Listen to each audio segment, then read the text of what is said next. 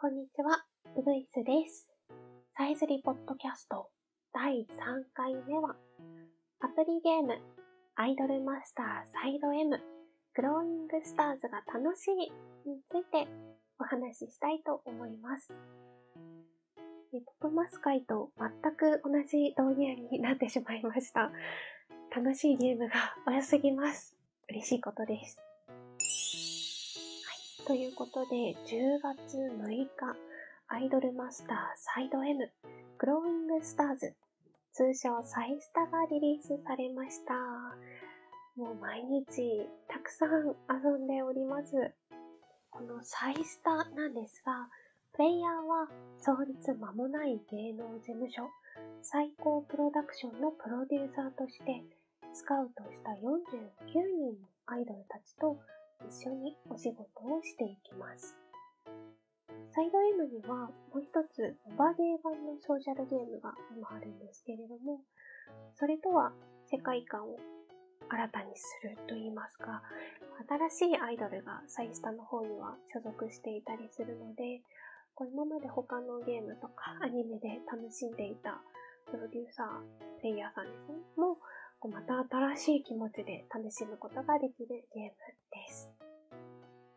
ゲームのジャンルとしては、アイドルプロデュースリズムゲームということで、ストーリーを読んだり、アイドルたちとコミュニケーションを取ったりっていうことの他に、アイドルたちが歌う楽曲でリズムゲームができるという盛りだくさんな内容になっています。ゲームの中にいろんな機能があるんですが、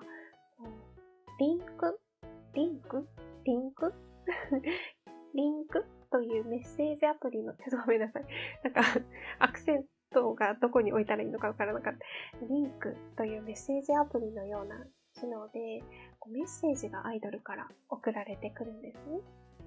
この機能がすごいんです。でどうすごいかと言いますと、このサイスターの最高プロダクション、所属アイドル49人いるんですけれども、49人それぞれにプロフィールの背景画像が設定されているんです。メッセージアプリとかだとよくアイコンとその背景画像、ヘッダー画像みたいのがあると思うんですけれども、例えばドラマチックスターズというセンターユニットには、天童てる、桜庭薫、柏木翼という3人のメンバーがいるんですが、てるはバーの写真、薫は初期設定のまま、翼はおにぎりの写真といったように、そのアイドルの好きなもの、趣味、あとは大事にしているものが反映されているので、一人一人見ていくだけでももうすごい楽しくて、カオルのようにまだ設定されていない未設定のアイドルもいたりして、それがまた現実味があって面白くて。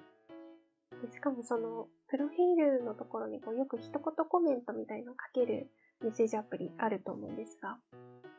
そのステータスメッセージまで違うんですね。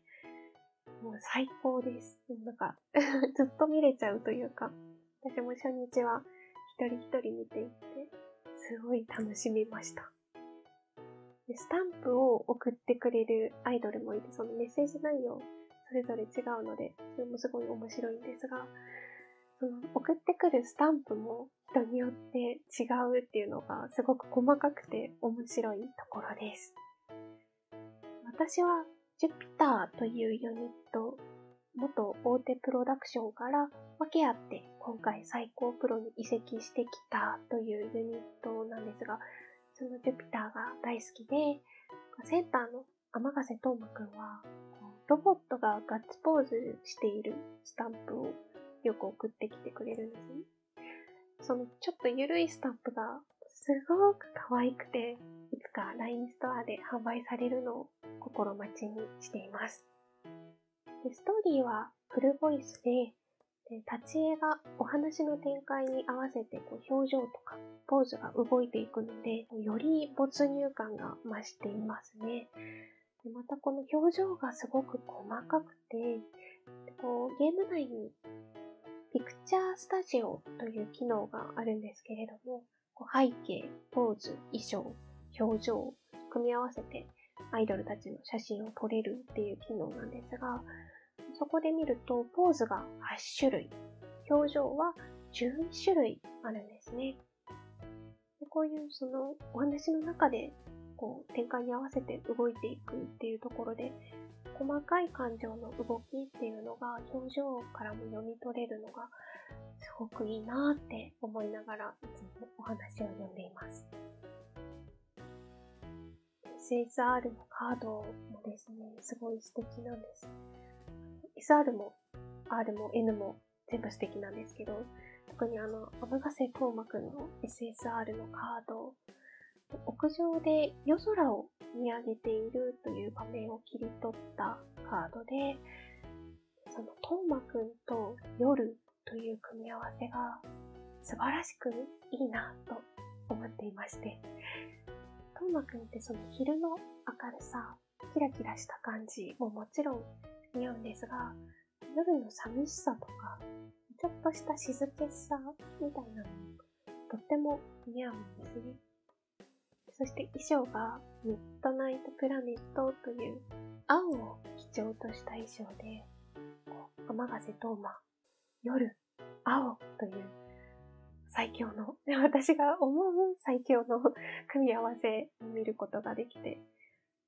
いつもそのカードを見るたびにうっとりします。永瀬トーマという男の子は、トップを目指す熱血アイドルという銅の一面がある一方で、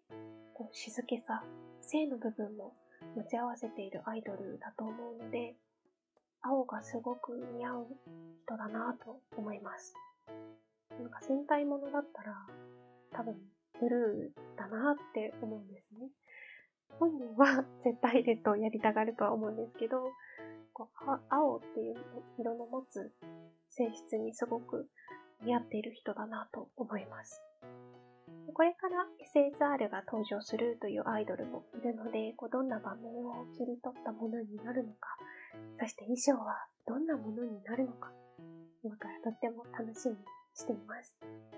ストーリーには、こう、メインストーリーと、アイドルたちの個別のストーリーと、エピソード0というのがあるんですけれども、このエピソード0、アイドルたちがプロダクションに所属する前の過去を読めるというストーリーになっていて、リリース前からずっと楽しみにしていました。ジュピターの出会いが読めるぞと。ジュピターというのが最高プロに移籍する前からアイドルなので、始まりって今まであまり描かれる機会がなくてですね。例えばコミカライズのジュピターアイドルマスター、みゆきみつばちさんが書かれていて、白戦車から出版されているコミカライズがあるんですけれども、そういうところでは結構描かれているんですが、サイド M としてはあまりなかったというところで、こう、同じ始まりを持っているのか、同じ世界線なのかっていう捉え方とかもちょっと難しくて、だからあのジュピターが3人がどう出会ったのかっていうのが見られるっていうのが嬉しくて、読んでる間もずっとドキドキしながら読みました。もうとっても面白かったです。であの、黒い社長が出てきた時の、もうやったーっていう気持ち、高揚感。ジュピター3人の、まだちょっと距離が遠い感じのやりとり、空気感っていうのがすごく新鮮で、でなんか読みながら脳から何かドバドバ出る感じと言いますか？もう楽しかった。今、当たり内で配信されているエピソード0、続きが今後配信されるそうなので、ドキドキしながら待っています。先ほどちょっとお話の中で触れたんですが、そのコミカライズ版のジュピターアイドルマスター。で、これ、あの、Kindle 版も出ておりまして、私も Kindle で読んだんですが、あの、端末にですね、書き下ろし小説が収録されているんですね。その名前がカルボナーラ会議っていうんですが、これをちょっと、なんかエピソード0で読めたらいいなーなんて今、ちょっとドキドキしているんですが、まあ、お話どうなるかわからないので、私このカルボナーラ会議がすごく好きで、もし気になった方はぜひ読んでみていただきたいなと思っています。あのコミカライズの本編もですね、とっても面白くて、その、なんだろうな、トーマくんのその、モノローグ、心情の描写って、こう、あまりそのサイド M ではなかなか見れないところではあるんですけど、こう主人公としてこういろんなことをこう悩んでる過程とかが見ることができるのでおすすめです。私はちょっと読んでて泣いちゃいました。ということで、今回はちょっといつもよりも長めに話しちゃったんですが、えー、今、サイスターすごく楽しんでますという報告でした。はい、今回もお聴きいただきありがとうございました。それではまた。ウグイスのさえずりポッドキャスト。